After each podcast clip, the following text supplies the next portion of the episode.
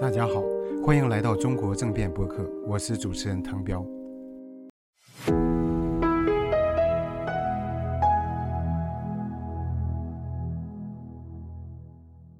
呃，欢迎大家来到《中国向何处去》第二十三课，今天也是我们整个课程的倒数第二次课。那我们今天很高兴请到。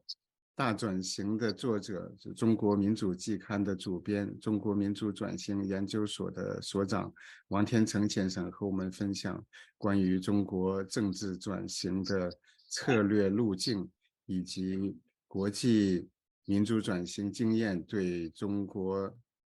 政治变化的启示。好，有请王天成先生，我们就呃，你是先开始讲，还是说我们？问问答式的，你先开始讲一下。我给你先讲一讲的哈。OK，好。对啊，啊啊，首先非常感谢李安勇教授和滕彪博士啊，给我这么一个机会，啊，让我来分享我关于中国和中国民主化的一些想法。啊，中国的民主化啊，呃，如果实现，它应该是本世纪最重大的事件之一啊。它不仅是对亚洲啊会有深刻的影响，中国的周边国家，你像缅甸啊、泰国呀、北韩啊、啊越南啊等等，啊，它也对整个世界格局哈、民主和自由在世界的前景重大的影响。嗯，我本人呢是一个两栖动物啊，是就呃这是一个活动分子，啊，同时呢也有学术研究的兴趣。啊，两千零八年的时候呢，这个两栖动物呢就从中国到了美国，呃，爬到了哥伦比亚大学，是李爱儒教授帮我这个呃到哥伦比哥伦比亚大学的，在哥伦比亚大学呢，啊，我接触到了很多啊关于民主转型的啊文献，这些文献是在中国看不着的。对我呢帮助非常的大，然后呢就是我就写了一本书，叫做《大转型》，呃，中国民主化战略研究框架。啊，因为我这个书呢就是得益于很得益于我在哥伦比亚大学还有另外两个大学哈，西北大学，啊，纽约大学，啊。的阅读，那么它的资料呢相对比较新颖，所以一出来的话呢，很多朋友呢就非常感兴趣啊。虽然它是在香港，呃出版的，不少人呢，大陆的不少人也想办法去找到了阅读啊。这个呢要非常的感谢林安云教授啊。嗯，我写作这个书呢，它的一个主要的原因。是许多人呢对中国如何民主化，呃有很多的困惑，啊，虽然呢这个讨论非常多，啊，它是过去几十年中间哈中国知识分子的核心关注之一，呃，但是呢，啊，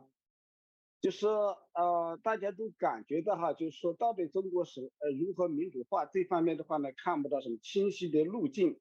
啊。在过去几十年中，哈，主要是这个一九八九年以后，中国知识界呢有一个非常重要的看法，它是一个非常有影响的一个思潮，啊，就是渐进改革主义，啊，嗯，很多人都认为呢，啊，中这个渐进改革是中国呢走向民主的这个最现实。也也是这个代价最小的这个可能路径，啊，在这种我我我对这个看法呢，就是说有不同的意见啊，啊，我不认为它是最现实的，啊，我也不认为就说它呃假是假定啊，可能是代价最小的这种假定的是成立的，啊，我觉得有很多可以质疑的地方。啊，在这种思考中间哈，就是在探索中国如何民主化的这个过程中间，中国的知识分子他严重的依赖外部的资源，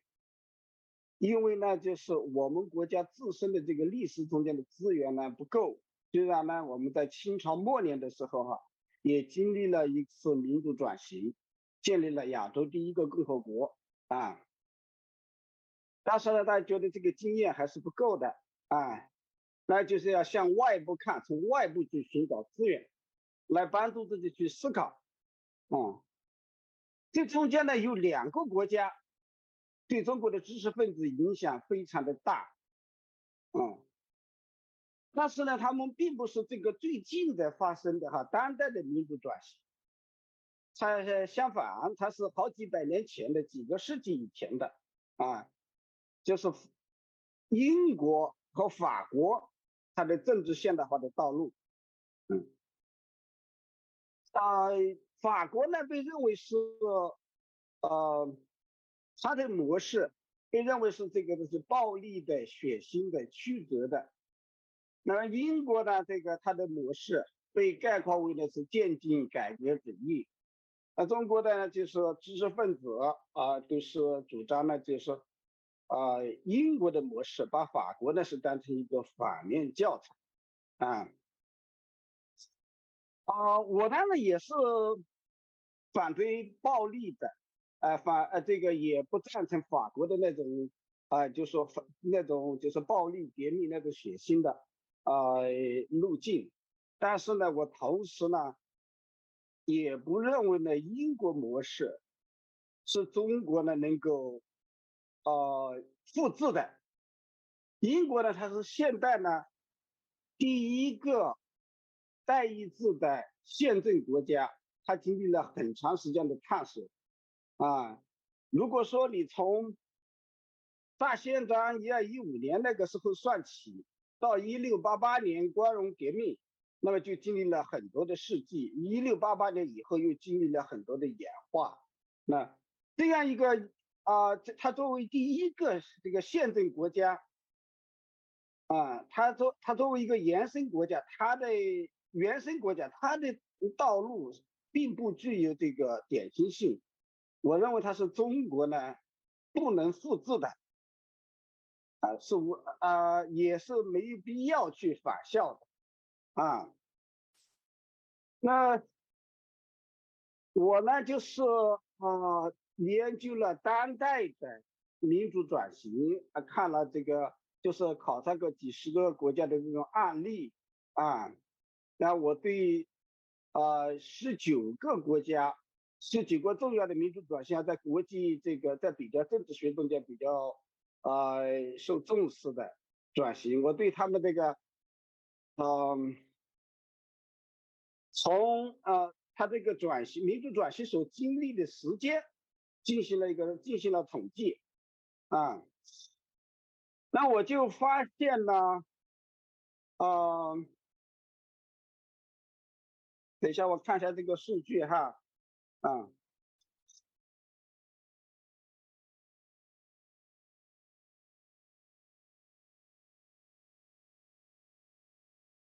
就这十九个国家呢，它这个从转型开始到第一次全国大选。它的平均的时间跨度是两年六个月，那其中时间最长的呢是巴西，它从转型开始到议会选举呢用了八年六个月，到总统选举呢用了十六年，时间最短的是蒙古，啊，它从民众抗议的爆发到这个第一次呃全国大选只用了四个月的时间，啊。这个所谓转型开始呢，我指的是呢，这个就是政治自由化，那它当然包括这个，就是呃开放党禁，啊，呃释放政治犯，啊等等啊，开放严禁党禁，释放政治犯等等。那么在民主化呢，指的是全国政治机构，也就是议会和啊行政首脑他的选举，嗯。呃，我把呢这个从转从这个自由化哈到第一次全国大选这个时间跨度，称作为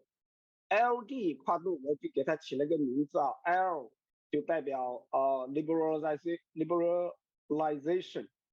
啊自由化，D 呢代表 democratization，就是啊民主化啊。我就发现了，就是绝大多数的国家啊，它的转型是快速的，哎，像巴西那样的国家，它是特例，呃，慢速转型它是特例，它是 outlier，啊，在这个绝大多数国家，百分之七十以上的国家，它的转型从自由化到民主化的时间跨度在一年八个月以下，啊。那我得出一个结论，就是当代在当代世界，民主转型是可以快速完成。那现在呢，我那个来概括一下，就是中国的中国语境中间哈，中国知识分子所讲的这个渐进改革，它有一些主一些什么主要的呃主张和假定。嗯，那我刚才已经说了不少渐进改革主义的这个坏话哈，现在可能很多人有些人还不太清楚我说的这个渐进改革主义到底是什么啊？在中国语境中间的渐进改革主义是什么啊？这渐进改革主义首先呢，就是它的一个总体的判断，就是哎，执政党主主动改革的啊，主动进行的改革是代价最小。哎，他们认为呢，就是说，哎，这种主动的改革也是中国呢更有可能发生的，民间的这个力量太弱小，啊。第二呢，啊，他是主张这个改革啊要从小的地方开始，不触动现在这个政权根本原则的地方开始。所谓根本原则，当然就是一党专制了，共产党对权力的一个垄断。啊，他要从这种地方开始，就是你知识分子呢，你要提出的要求你不能太高，你如果呢太高太有挑战性，就统治集团他他不会统治集团他不会考虑，因而他就不具有可行性，啊，他们认为呢，就是说最重要的是改革开始，改革开始了以后呢，它可以从小到大往下发展。啊，基于这种考虑呢，他们回避一些重要的要求，比如说这个放宽严、开放、开开放严、开放报禁，那啊，尤其是开放党禁，嗯，也不要求呢这个尽快举行全国大选，直接选举议会和这个政府领导人，啊，嗯。他们认为这些要求呢太高了，共产党不可能接受的，没有可没有没有可能性啊。那就是从就说他们在考虑，就说这个要求这个诉求提提出来，是不是能够被统治集团呃接受？那从这个这这么一种思路，当然它是一个策略性的，不过呢，它这个问题会更加复杂一些啊。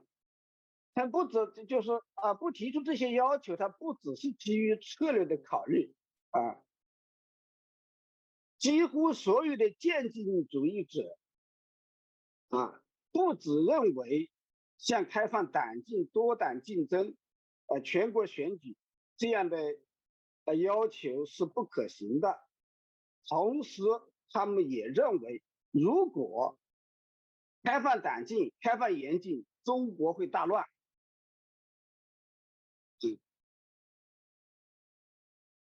他们呢，啊，这样呢，就说呢，就是他们，就是我在他们的诉求中间哈，看到一种紧张的关系，就是和民主转型的紧张关系。那你要民主转型，那你当然是要开放党禁的，你要全国政权的话，要是要要要能够开放选举，啊。所以我呢，在我的书中就讲哈，在很大程度上。当代中国语境下的渐进改革主义，它也是一种反对民主转型的这个思潮。这里面有一个自相矛盾，尽管很多知识分子没有认识到这一点，啊，你至如果你不说他是，你不能说他是反对民主转型的，你至少可以说他是延缓民主转型的。就在他们的论论述中间，像开放党禁、开放严禁，啊，全国大选这些呢，都被推迟到了无限期的位置。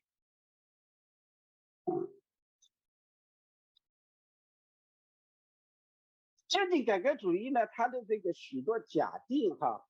我觉得都是很有疑问的。第一呢，就是说，他说执政党主动启动的改革，它是代价最小的啊。再比如说，他认为这个是只要改革开始了，它可以这个就是小改革会导致大改革，就是啊，它可能会直线发展下去，这个也是可疑的啊。小改革未必导致大改革，小改革是。很容易停滞，也很容易逆转的往回走。嗯，在渐进改革的这个论述中间，哈，它有一个潜在的，就说没有人这个从明确的表达出来，但是你可以去看他们的著作，就是它有一个潜在的一个基本的这个假设，就小的、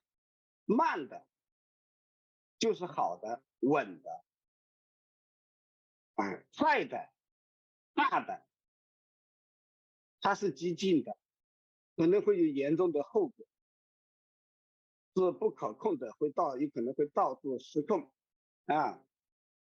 我在我的书中呢，就是对后面这个假定法，就是贯穿在他们的各种论述中间的这个潜在的一个基这个基本的假定，呃，进行了不少的批评。那我的批评的一个视角，就是。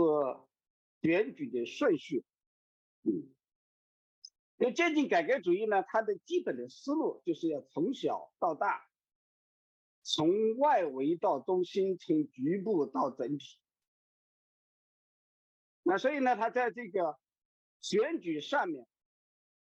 他们是主张呢，呃，从乡镇开始。他先开放乡镇选举，然后到县、市，然后到省，最后到全国。这种顺序呢，它有一个潜潜存着一个巨大的风险，啊，那就是呢，如果中国的省级选举发生在全国选举之前。那省级选举呢？它的是省级政权，它的合法性和权威，它会高于全国政权。中国可能会解体，步南目前苏联和南斯拉夫的后尘。嗯，前苏联、南斯拉夫，它的啊，设计的这个政权哈，就是说这个联。就是共和邦，就相大概相当于中国的这种省，啊，它的竞争的选竞争性的选举是发生在前面的，这结果呢，就是在全国政权还没有民主化之前就解体了。在中国的这个晚期哈，呃，像也有类似的问题，省省级的改革。是个是个先先于和快于全国政权的改革，那么各省呢先建立了咨议局，呃，咨议局呢是经过一定程的这个选举产生的，但是呢这个呃中央政权啊，他也也没有建立议会啊，这个呢就是后来的呃结果哈，就是大家如果熟悉中国历史的话。呃，应该是清楚的啊。我们这个地方呢，就说啊，不能这个去细分析。所以呢，我在我的书中呢，就特别提出来，中国未来的这个民主转型啊，它在这个顺顺序安排上面，改变革的顺序的安排上面，一定要注意，不能让省级选举先于全国选举，要在。这个让全国政权先民主化，给他足够的权是这个合法性和权威，来推行重大的改革，啊，这样反而是一种更稳健的，就说，虽然中国知识分子觉得这个是不可思议的，好像是非常激进的，其实它可能是一种啊更稳健的做法。如果呢这个国家解体，你要重建国家，你这这个民主转型的这个，就是它就不复杂化了啊。那呃，平标，我现在还有多少时间？那么接下来我谈谈，就是说，我想简单的说说哈，就是我认为哈，就是说简单的概括一下，我认为中国未来应该怎样民主化啊？它在什么情况下才能够啊民主化？我们如何这个管理这个转型的过程呢？啊，呃，如如果时间不够呢，我们就 开始这个讨论。如果还有一点时间呢，我就可以，你先对。OK，可以，可以，你先讲。啊，嗯，首先呢，就是呃，我认为哈，就说中国未来它这个民主转型要发生，高层必须分裂，它要啊分裂为这个温和派和保守派，并且这个温和派要占上风。如果最最高领导人他是保守的，这个最高领导人必须下台，至少要边缘化，民主转型才能够发生。嗯，那我这个表述哈，听起来好像我还是一个呃改良主义者，是一个啊改革主义者啊，呃不要误会啊，我不完全是这样啊，我认为这种分裂它是从外部。是靠外部事件，啊，就说这个分裂是是一种外部的撕裂，嗯，那我特别呢，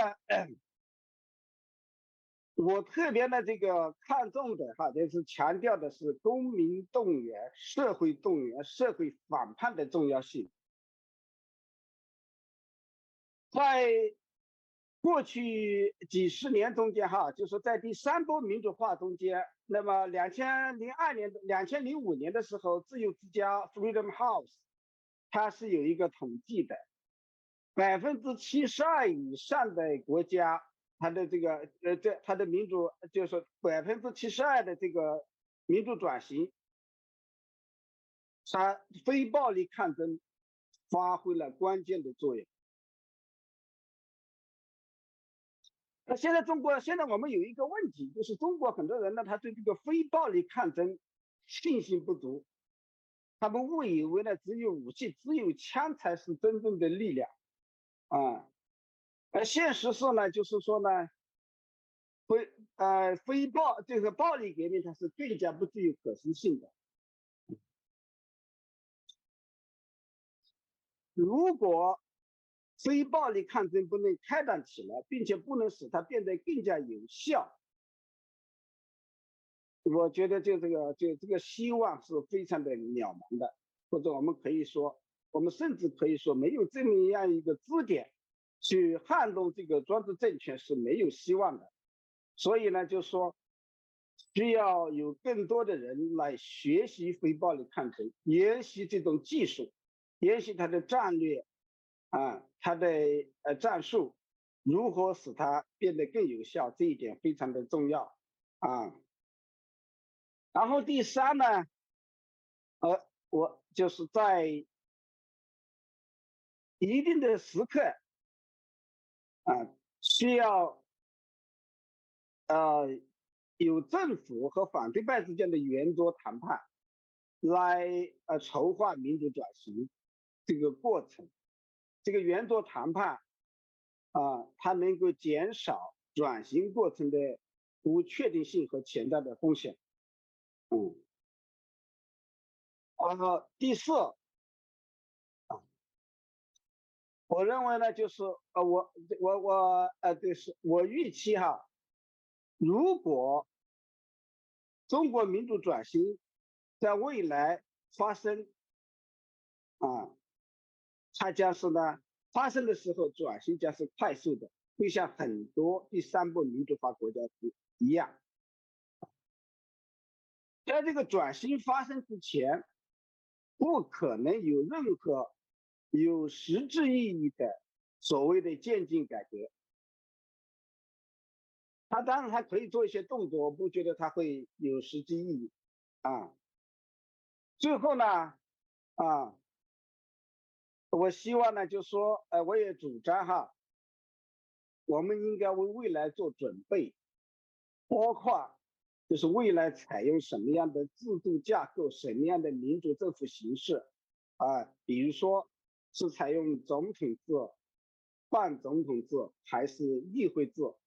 啊？我是主张呢，中国未来采用议会制。啊，议会制呢，更有助于的民，更有助于民主的巩固和持久。OK，我就说到这里。